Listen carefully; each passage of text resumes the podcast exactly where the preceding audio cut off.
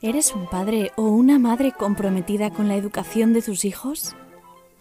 Piensas que lo haces todo lo bien que sabes y aún así no consigues la satisfacción suficiente. ¿Con tu hijo todo parece más difícil? Si todos los días hay tensión en casa, tú tienes la responsabilidad de que eso cambie. Si quieres seguir siendo un padre o una madre habitual, siga quejándote. Pero si quieres convertirte en un padre o una madre de alto rendimiento, empieza a entrenar. No te conformes, fórmate. Aquí empieza un nuevo episodio de la mano de Miguel Ángel Jiménez, psicólogo y entrenador de madres y padres de alto rendimiento. Comenzamos. Hola de nuevo, bienvenidos y bienvenidas eh, a un nuevo episodio de Madres y Padres de Alto Rendimiento. Este espacio que, como ya sabéis, los que, los que me siguen, pues eh, es un espacio donde aprendemos de grandes profesionales para cada día eh, los padres y las madres pues podamos ser un poquito mejores padres y mejores madres.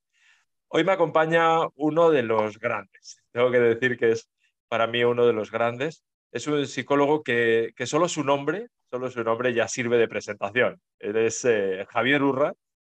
Bienvenido, Javier. Muchísimas gracias. Encantado, ¿no? Encantado. En la vida lo que más tenemos que transmitir a nuestros hijos, a nuestras parejas, a nuestros padres, es el agradecimiento y que alguien te invite y lo que tú digas sirva para ser escuchado, hombre, merece el agradecimiento. Y además la capacidad de tener de reflexión, de lenguaje, eh, de juego de las palabras, ¿no? de padres de alto rendimiento o de estos de malas madres o de estos otros de eh, gestionar a los hijos, que son frases que hay que interpretar, yo quiero creer, eh, con unas metáforas, porque yo comenzaría diciendo, no intentéis ser los mejores padres. ¿Os imagináis tener los mejores padres? Sería agobiante.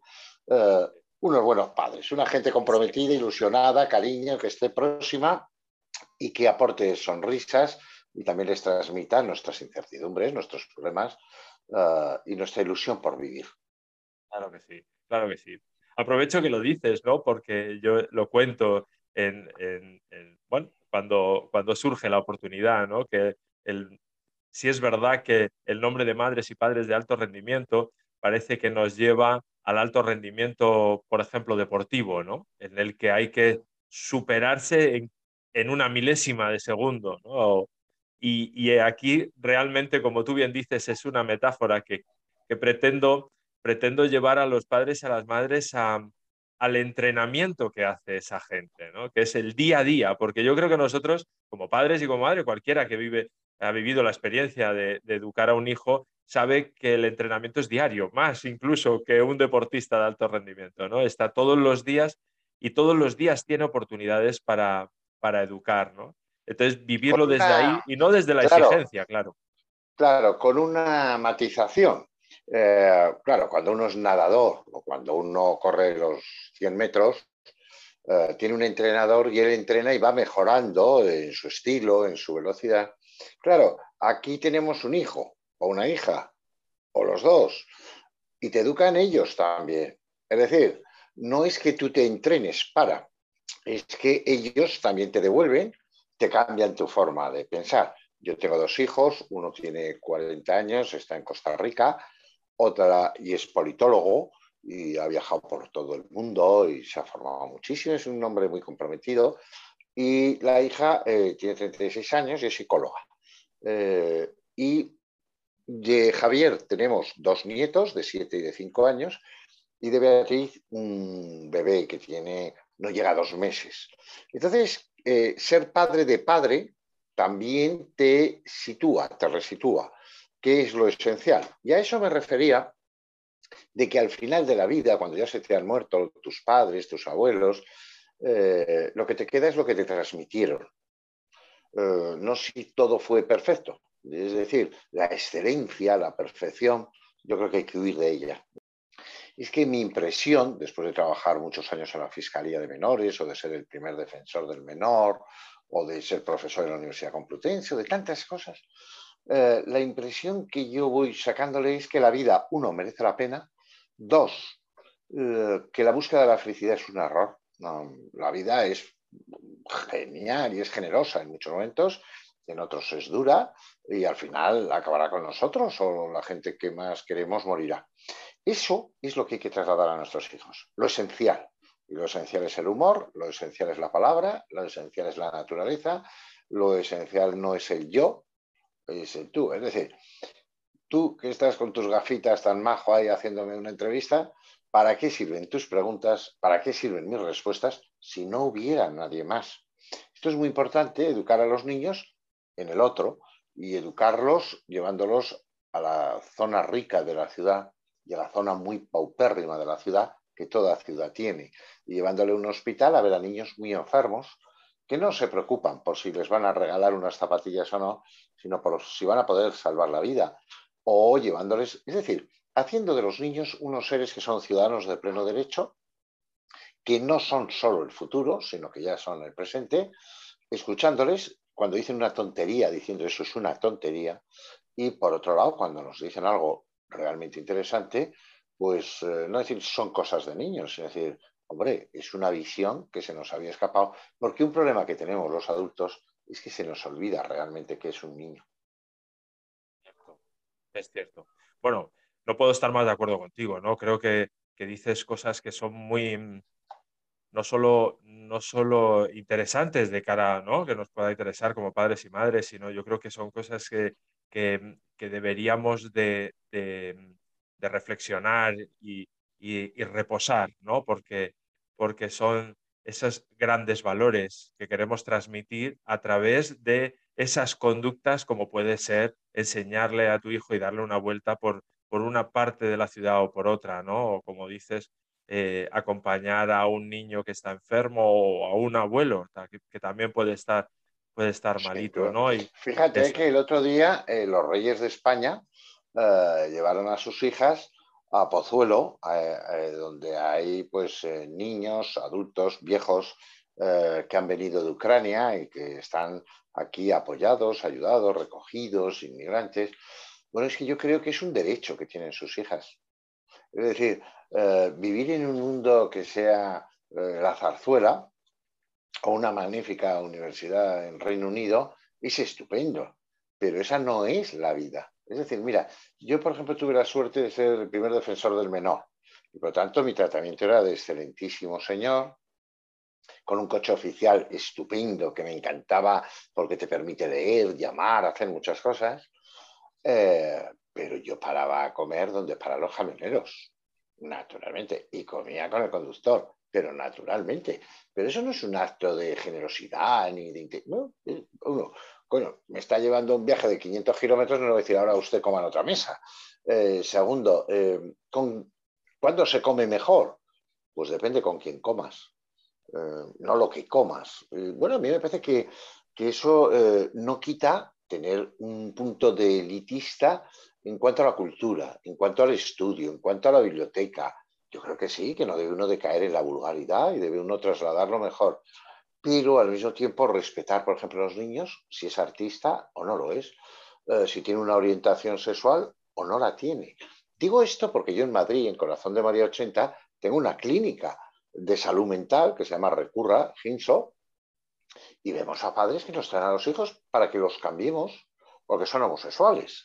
Es decir, aquí eh, nadie es racista, aquí nadie es homófobo, aquí nadie es nada, pero las realidades son otras. ¿Qué queremos transmitir a nuestros niños? Me parece que hay que transmitir, por ejemplo, el sentido de trascendencia. Pronto escribiré un libro, o sea, se publicará un libro que es El ser humano es un ser espiritual, en Desclé de.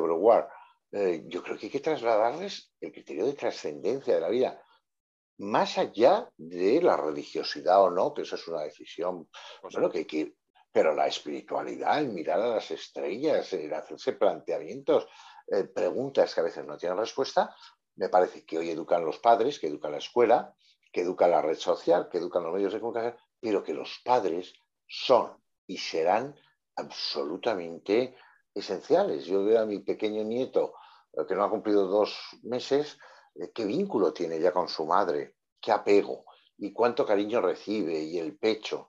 Y yo que he trabajado con niños que han estado en situaciones muy dramáticas o que han sufrido maltrato o vejaciones, pues soy muy consciente de que los primeros años, los primeros meses, los primeros días y aún antes de nacer marcan en gran medida no solo el temperamento, sino luego ya el carácter y la personalidad de un ser humano. Por lo tanto, fundamental esos momentos, sin duda.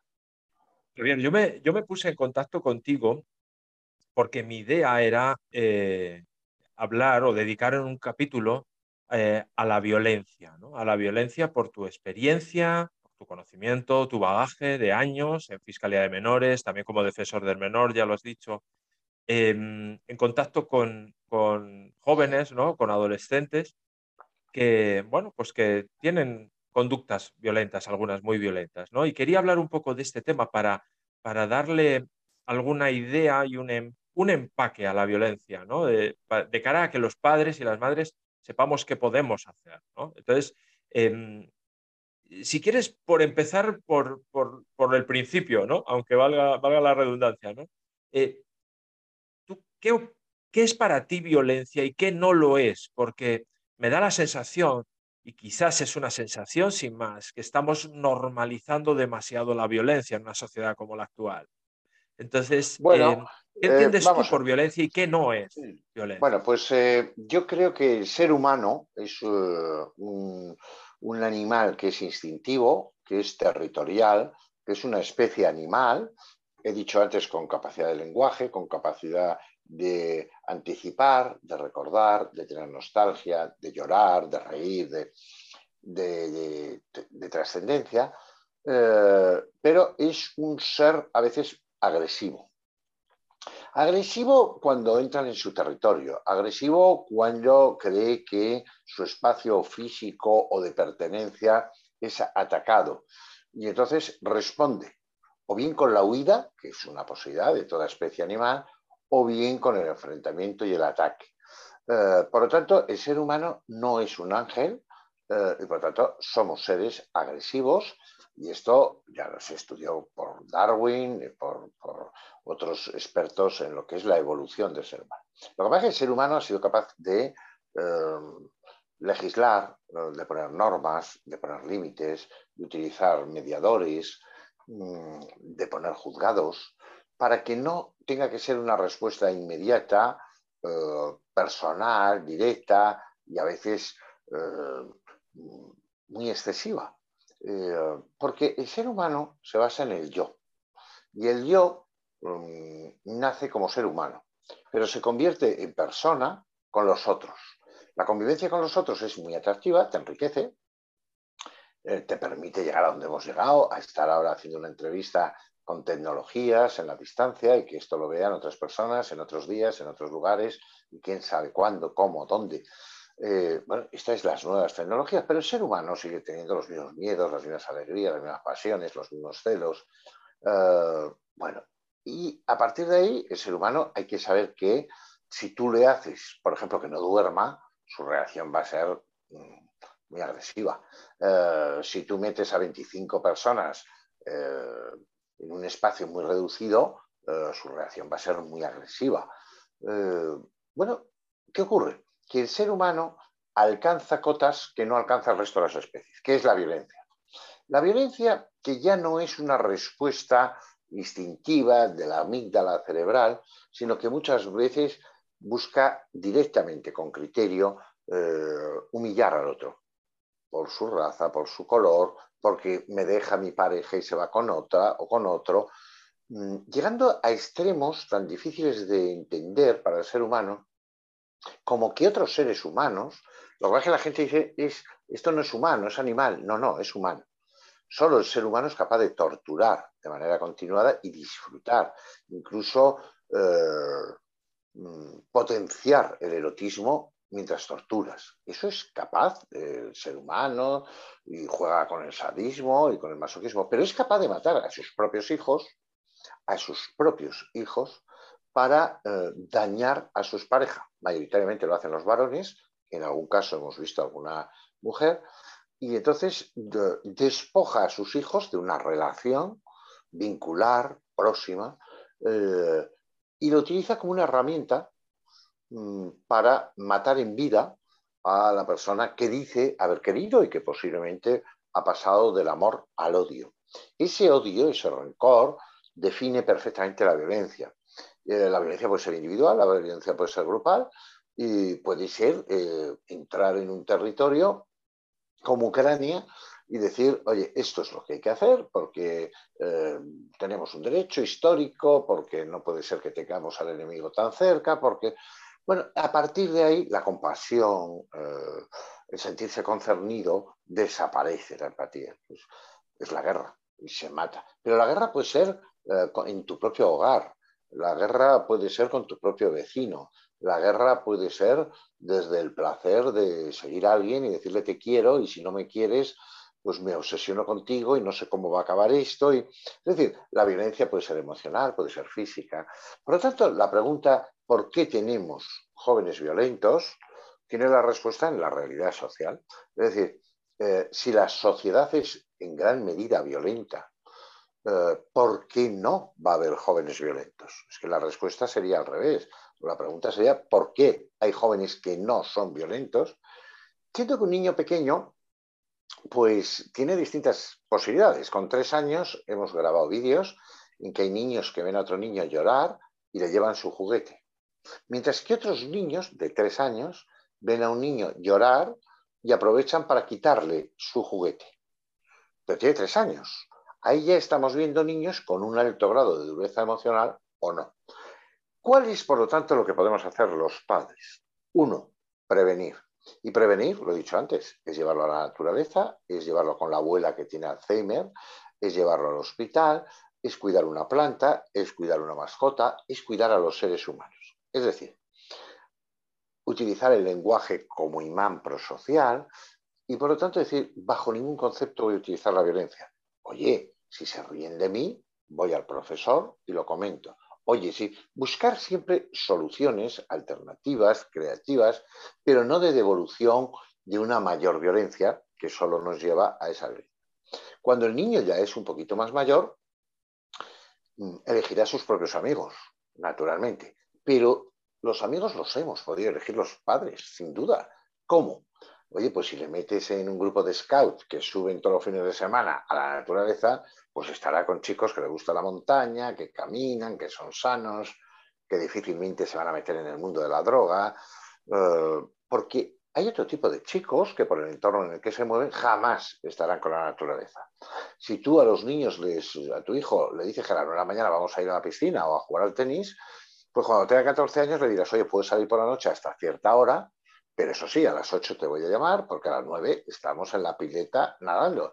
Por lo tanto, ese es tu tema.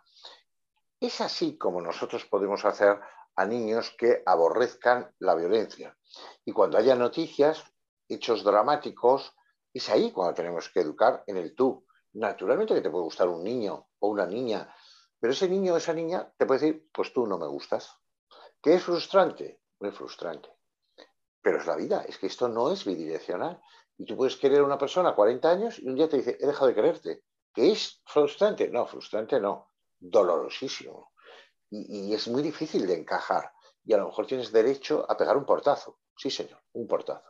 Pero un portazo e irse. Pero no volverte contra la persona que ha dejado de quererte. Tú no puedes obligar a querer. Pero esto no es hablarlo con los niños. Esto es transmitirlo, dar ejemplo.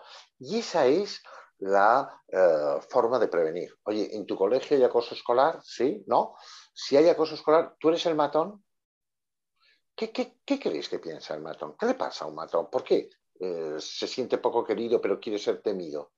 ¿Cómo lo siente una víctima? Que además llega a casa y se meten en su hogar, en su habitación, en su pantalla, en lo que hemos dado en llamar ciberacoso. Y el resto, los 27 de otros alumnos que miran para otro lado, que son cobardes, y el profesor realmente no se ha dado cuenta. ¿Es verdad que no se ha dado cuenta? ¿O no quiere meterse en un problema con unos padres que posiblemente sean tan violentos como el hijo? Bueno, todo eso hay que plantearlo con los niños. ¿Qué ves en la red? Pues naturalmente que vas a ver pornografía violenta. Pero ¿tú crees que eso es amor? ¿Tú crees que hay algún parecido entre amar y querer? ¿Tú crees que puede haber un parecido entre amar y poseer? ¿Se posee a alguien que se quiere? Bueno, esa es la gran prevención. Cuando eso, por lo que sea, no se ha hecho y la situación ha fallado, Porque si se ha hecho y se ha hecho bien, no falla. Y lo dice Javier Urra, que ha publicado 73 libros, muchísimos de ellos sobre violencia, que ha trabajado 32 años en la Fiscalía de Menores, que ha dirigido durante tres años un centro de reforma nacional y que le han puesto un pincho en el cuello. O sea que no soy un iluminado y no, no, sé de qué estoy hablando. Pero si eso no ha podido ser o ha fallado, lo que hay que poner es un límite. Y hay que tener autoridad y decir, no, no vas a salir esta noche. ¿Que va a suponer un disgusto? Supone, eso es ser padre, poner límites. Y si sales y rompes algo, lo pagaré yo, pero lo acabarás pagando tú, hijo. Pero no por nada, sino porque es tu derecho a ser duramente sancionado. Sí, sí, no me he equivocado. Tu derecho a ser duramente sancionado, tu derecho. Y si tiras una botella a la policía y me llaman y lo veo, diré, sí, es mi hijo. No diré, pues no lo sé, así. Creo que no puede ser. Y menos diré, no podía ser porque estaba en la cama con, en mi casa. No. Tú tienes que asumir tu responsabilidad y tus padres en eso. Ahora bien, voy a ser un padre o una madre que no me pongo cocaína, que no voy de putas, que pago Hacienda exactamente lo que me dicen que tengo que pagar, que no me salto un stop. Es decir, una persona ética, con moral, que puede, como soy yo, en mi caso, yo puedo eh, ser grabado por alguien al que no le conozco personalmente, porque nadie podrá decir, pero usted una vez, mentira. No, yo no hice nada de lo que avergonzarme, jamás, no.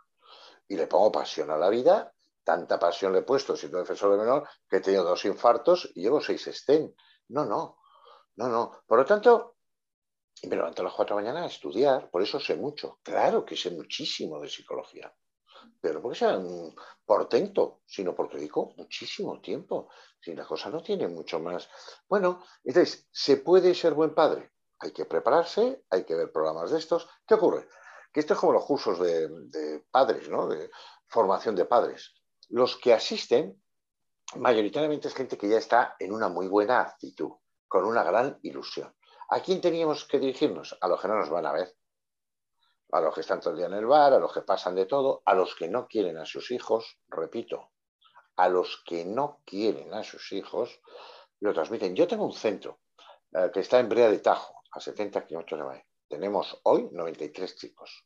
Vienen de toda España, algunos han intentado suicidarse, otros generan violencia filioparental contra sus padres, violencia ascendente, otros pues han tenido algún problema y la fiscalía nos los manda porque no quieren meterlos en un centro de reforma, otros se han metido en el ámbito de la bulimia o gravísimo de la anorexia, otros tienen pensamientos inusitados y extraños, otros son obsesivo-compulsivos, otros tienen un trastorno límite de personalidad, otros... Bueno, tengo la suerte de dirigir clínicamente a un equipo de 100 profesionales, entre médicos, educadores, psiquiatras, psicólogos. Cuando llega un chico de Huelva o de Orense, lo primero que le decimos es no hay teléfono móvil y no hay móvil. Y está con nosotros aproximadamente 11 meses. Mañana, tarde, noche, sábado, domingo. No hay marihuana, no hay alcohol, si hay eh, analíticas. ¿Ustedes creen que pasa algo? Eh, vamos a llegar a los mil casos ya. Algunos nos manda Gregorio Marañón desde Madrid o, el Miguel Servet o, o, la Fe de Valencia. y vienen con diagnósticos, pero luego creamos un buen ambiente un grupo de 10 acaban de hacer ocho etapas del Camino de Santiago. Otros ahora en julio harán campamento en Peregrinos, en la parte de arriba del Escorial. Pero hay que hacerles saber que lo mal hecho tiene sanción, que no vamos a permitir una bromita eh, machista, que no la vamos a permitir, pero de ninguna de las formas, y que el propio grupo les va a sancionar. Es más fácil dirigir 93 chicos difíciles que a tu propio hijo, ¿Por qué? Porque se genera ahí una relación. Ahora, y acabo esta explicación que es muy larga. Cuando mis hijos vienen de Costa Rica con mis nietos, pues yo digo, Oye, te voy a montar en un tío vivo. Tres veces. Si a la tercera, cuando acabes, lloras porque quieres que siga pagando para montarte, no te volveré a montar. Que nadie me diga, bueno, como es abuelo, maleducará, pero bajo ningún concepto eduqué bien. Mi mujer educó muy bien. Los abuelos, o sea, mis padres los padres de Araceli han educado muy bien. Y el colegio donde han ido, muy bien. Y la prueba es que están educando muy bien a nuestros nietos. Yo no voy a estropear a los nietos en absoluto. Por lo tanto, me parece que eh, yo, por ejemplo, he publicado muchos libros que los padres deben de leer. cuando alguien se compra un coche, antes estudia qué coche va a conducir, oye, lo quiero automático, lo quiero tal, cuánto consume, en fin, todo. Pero si lo haces con una lavadora, ¿cómo no lo vas a hacer con un hijo? Y luego, eso sí, ¿dónde están los abuelos? ¿Va a ser un colegio público, concertado, privado? ¿Lo vamos a mandar en el verano a tal sitio? No, ¿quién nos gusta? Oye, parece que le gusta la pintura o la música, vamos a desarrollar esa línea de creatividad y dejarle crecer para que el día de mañana, oye, vuele y nos agradezca en general lo que hemos hecho por él, que es no más que lo que él ha hecho por nosotros. Porque si os quiero recordar una cosa, no se elige a los hijos. Los hijos tampoco eligen a los padres. Y acabo diciendo, somos capaces de ser muy violentos, pero también somos capaces de dar la vida por gente que no conocemos. Pues sí, la verdad es que eh, Claro, es que has tocado, has tocado muchos temas y yo creo que fundamentales y, sobre todo son como pilares todos ¿no? de la educación. Em, me viene la idea, según te escucho, de, por, concretar en algo que creo que, que, es importante que los padres entendamos, y esto lo, lo digo yo mucho, que, que somos referentes. Somos referentes. Y todo lo que tú has dicho eh, apoya esa idea, ¿no? En el sentido de si eres un referente eh, ético, si eres una persona implicada en tu trabajo, en tus estudios, si escuchas a tus hijos, si aceptas a tus hijos, si los acompañas, si los reconduces, si, si modulas cuando tienes que modular, si eh, eres ese referente, pues hay más probabilidades, muchísimas más, de que ese, ese chaval o esa chavala no sea eh, una persona con conductas muy violentas, ¿no? Pero también eres un referente en todo lo contrario, ¿no? También lo has dicho. Si estás en el bar constantemente, eso no quiere decir que no podamos ir a tomarnos una cerveza, por supuesto, pero que eres una persona que está eh, despreocupado de la vida familiar, que no, no, sabes ni siquiera muchas veces em, ni en el curso en el que están tus hijos, ¿no? Y, y como tú decías también, si ni siquiera los quieres, pues claro, las probabilidades también de ser un mal referente, ¿no? Eh, y que convertamos, de alguna manera, tenemos esa tasa de responsabilidad de los padres en, ese hijo que mañana, cuando abramos la puerta y como los tuyos ya adultos, pues que veamos cuando, cuando llegan a tu casa, ¿no? Bueno, yo creo que tenemos que trasladarles un criterio importante que es la austeridad, ser austero. Dos, eh, tener sentido del humor. Sentido del humor para reírnos de nosotros mismos, bueno, lo de la bofetada el otro día que tanto se ha comentado es un tema complejísimo, ¿no? Primero, no debió de hacerlo. Segundo, eh, yo no creo que el sentido humor lo permita todo. Em, bueno, yo, me puedo ahora reír de la gente que tiene menos pelo que yo. Bueno, mm, no sé si tiene mucha gracia, pero si sabes que es una persona con la que tú has tenido relación antes y que además tiene una alopecia, que, bien, que es una enfermedad por algo, cuidado que a veces eh, lo que llamamos sentido del humor, ya lo dijo Freud, lo que hace es esconder una, una violencia. ¿eh? A veces la violencia verbal es tan dura o más que la física. Por lo tanto, eh, yo creo que los padres tenemos que estar, como tú has dicho, receptivos, decir a los hijos, oye, yo también tengo dudas. Y sobre todo, no cortar el diálogo. Hay que educar a los chavales. ¿Qué está pasando? Que llega un profesional de la Academia de Psicología, somos 33 académicos en este momento en España, y el otro día fue a Baleares, un profesional buenísimo, a hablar sobre, bueno, identidad y orientación sexual. Y planteaba si alguien puede nacer de verdad, sí o no, en un cuerpo equivocado. No le dejaron exponerlo. En la universidad, oiga, usted escuche, y si le gusta mucho, aplaude. Y si no le gusta, levante la mano y le dice, no es cierto nada de lo que ha dicho y se lo voy a rebatir todo. Y se lo rebate y la gente dirá, bueno, pues oye, espérate. Pero mm, el otro día le invito a una persona, uh, Estevil, es muy conocido, un doctor de Cataluña, para el tema del pecho, etcétera, etcétera. Me dijo, no puedo ir a Madrid. Digo, ah, por tema de Cataluña, Madrid y tal. dice, no, porque eh, yo no soy tan favorable del pecho a demanda, pero hay gente que no me deja decirlo. Bueno, es que tenemos un verdadero problema. Claro, cuando alguien dice no se puede hablar de ciertos temas, eh, se acaba el diálogo. Y entonces el riesgo es mayor, porque entonces si cabe la violencia, los distanciamientos. Dialoguemos, pactemos, acordemos. Pues sí, sí, te, lo, te, agradezco todo lo que expones porque realmente creo que es muy, muy útil. Pues em, eh, esa pregunta que te, que te hago es, es la siguiente, y es que quiero ponerme también en esa parte del chaval o de la chavala, es decir, del adolescente, joven, que, mm, que tenéis vosotros, por ejemplo, en, Recurra, ¿no? Eh, o que has visto muchas veces en, Fiscalía de Menores. Esos chavales creo que también sufren y mucho. Esos chavales que se muestran muy violentos con sus padres. Vamos a, circunscribirlo a, la violencia filioparental, aunque esos chavales entiendo que son violentos, algunos también en el colegio, con sus iguales, con sus parejas, en fin. Eh, cuando tú le preguntas a alguno de estos chicos, a estas chicas, eh, ¿por qué creen que, se, que actúan así? ¿Qué es lo que te suelen contar? Decir en primer lugar un teléfono, tomen nota, es el 965 65 65. Se lo repetiré luego. Ah, le atenderá un profesional, no alguien que está en prácticas, un profesional y es gratuito.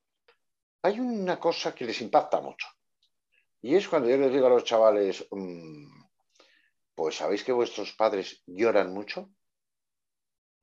Y es muy impresionante, porque a lo mejor estás hablando a un grupo de 14 chavales que están a tu alrededor y el silencio es sepulcral, literalmente sepulcral. Eh, ya uno se anima y dice, ¿cómo que lloran? Digo, porque os quieren mucho. ¿O, vosotros qué creéis? ¿Que os han mandado aquí por castigo? ¿Y por pagarle al señor un dinero? Lloran, hacen un viaje, y no ganamos paclines. Y a veces, cuando quieren venir aquí a veros, que vienen de 600 kilómetros en un coche, decís, no me apetece verlos. Y cogen el coche y se van. ¿Cómo creéis que hacen los 600 kilómetros de vuelta? ¿Se lo merecen? Y ahí los chicos quiebran, los chicos se impactan, los chicos se emocionan. Lo que los chicos te vienen a decir es, esto no encaja. Esto es como cuando tú tienes eh, dos imanes mal colocados, se rechazan. Por cierto, si los colocas bien, se atraen. Esta es la explicación que yo les doy. Y los padres se esfuerzan mucho, y es verdad que lloran mucho. Y los chicos se esfuerzan muchísimo. Y cuando ya llevan a lo mejor con nosotros tres meses, tres meses, ¿eh? Pues le dices, puedes salir con tus padres cuatro horas. Y sus padres vienen desde Gerona para sacar a su hijo, comprenderás que a Fuentidueña de Tajo, o sea, al, al pueblo de al lado, para invitarla a comer y estar cuatro horas. ¿Cómo están los padres? Acojonados. ¿Cómo está el hijo? Acojonado. ¿Por qué? Porque quieren quererse. Pero a lo mejor un gesto es, perdona, ¿me estás mirando mal? No, sí, ya sé, no, ya sé, con esa mirada ya sé lo que quieres decir. Y entonces otra vez entra la batalla. Pero se están esforzando y no volver a cosas antiguas, a, herramientas, a frases, a errores.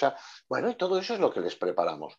Y luego a lo mejor un chaval o una chavala te dice, yo creo que mi padre pasa mucho de mí. Dices, ¿me puedes enseñar tu habitación? Naturalmente, Javier. Javier o Javi o señor Urra, según les da. Entonces abro y digo, ¿esto qué tienes ahí? ¿Qué son? Dice, las cartas. Digo, ¿cuántas cartas son? Dice, unas 100. Digo, ¿cuántos días llevas aquí? Dice, tres meses. Digo, o sea, que te ha escrito una carta cada día. Y no te quiere. Es decir, otra cosa es que no sepa entenderte o tú no sepas entender o no os entendáis. Pero yo escribir una carta, una carta todos los días a una persona, pero piénsalo. Y ahí, ahí es cuando mm, eclosionan y dicen, joder, sí que me quiere. Otra cosa es que yo no me encajo y ahí viene toda la dificultad. Que a mí hay padres perdón, perdón, hijos que me dicen, mis padres son lo mejor que hay. Pero tienen tres hijos y hay uno que no se siente tan querido, que no se siente vinculado, o que un día pasó algo, o que y a partir de ahí todo se ha distorsionado. También es verdad que hay chicos que le pegan mucho a la marihuana. También hay chicos que hay algunos que, no, la marihuana, no, vamos a ver, la marihuana, tomas marihuana por las mañanas porque llevas año y medio sin ir al colegio. Tu madre se enfada contigo porque se va a trabajar y tú sigues rascando bola en la cama todos los días. Y se pone de los nervios porque ve que, que, no hace carrera contigo. Además, tomas marihuana. Además, como ya la marihuana tal, te estás yendo con un grupito que no es, son chicos majos, o sea, no me engañes, son chavales complicados. Yo no digo que no sean buenos chicos, digo que se meten en problemas. Y eso es lo que está pasando. Y ahora tú estás funcionando muy bien. ¿Qué pasa? Que de vez en cuando al centro van chicos que han pasado y que hoy están, joder, en la Armada, en, empresario del aceite, eh, en Cordón Bleu eh, como hostelería, estoy diciendo los últimos que han pasado por allí. Y dices, joder, Ah, el otro día vino un chaval que es psicólogo y me dijo, oye, quiero hacer prácticas para ver si me fichas.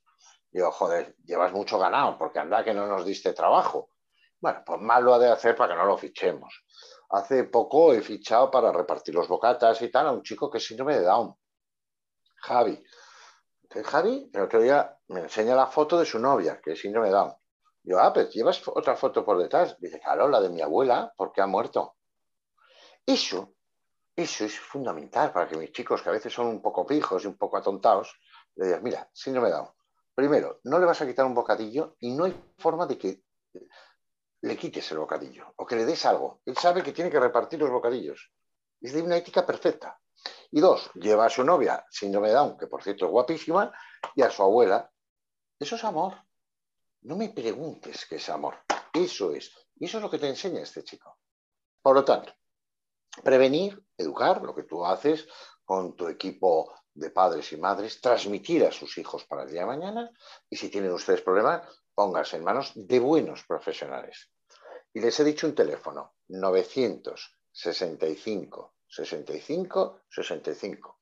Ustedes nos llaman, los profesionales le van a dar una explicación y luego ustedes pues, vayan a libros, hagan las cosas, a veces sí hay que ir a un profesional porque la situación se ha enquistado, la violencia se ha hecho grave, eh, hay chicos que están muy empantallados, están muy metidos en la pantalla y su vida, eh, pero tampoco esos casos que vemos a veces en los medios de comunicación, son casos excepcionales y que en nada, nada hacen una radiografía de la juventud.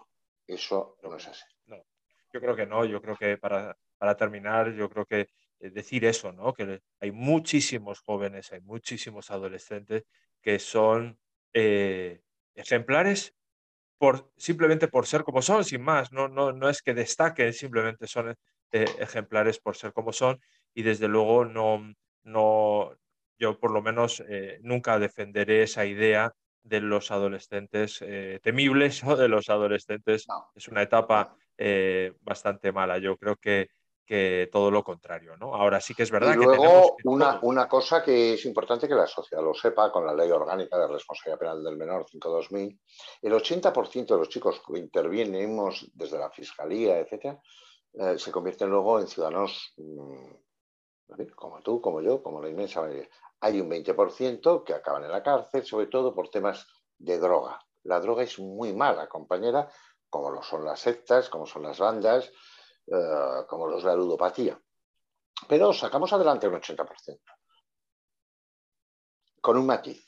Los agresores sexuales eh, tienen un índice de reincidencia peor. Pero que, que eh, esto es como el cáncer. Es una muy mala noticia. Pero antes era una muerte garantizada. Hoy, si es un cáncer cogido tarde de páncreas, el pronóstico es malísimo. Yo soy doctor en ciencias de la salud también, además de psicología, pero pero otro cáncer de mama, de... se puede convivir. Por lo tanto, nosotros también tenemos que tratar a muchos jóvenes que tienen problemas de salud mental y que acaba la gente diciendo son malos, bueno, bueno, bueno, bueno, bueno, bueno. Que algunos es que tienen un verdadero problema de salud mental, que hay que aceptar con el diagnóstico, hay que atenderle, tratarle, y lo que parece a veces un trastorno oposicionista es que tiene una depresión latente. Claro, pero es que eso hay que saber. Claro, no es bueno, chaval, esto, no, no. Y para eso hace falta profesores que sepan mucho de esto y que se impliquen mucho.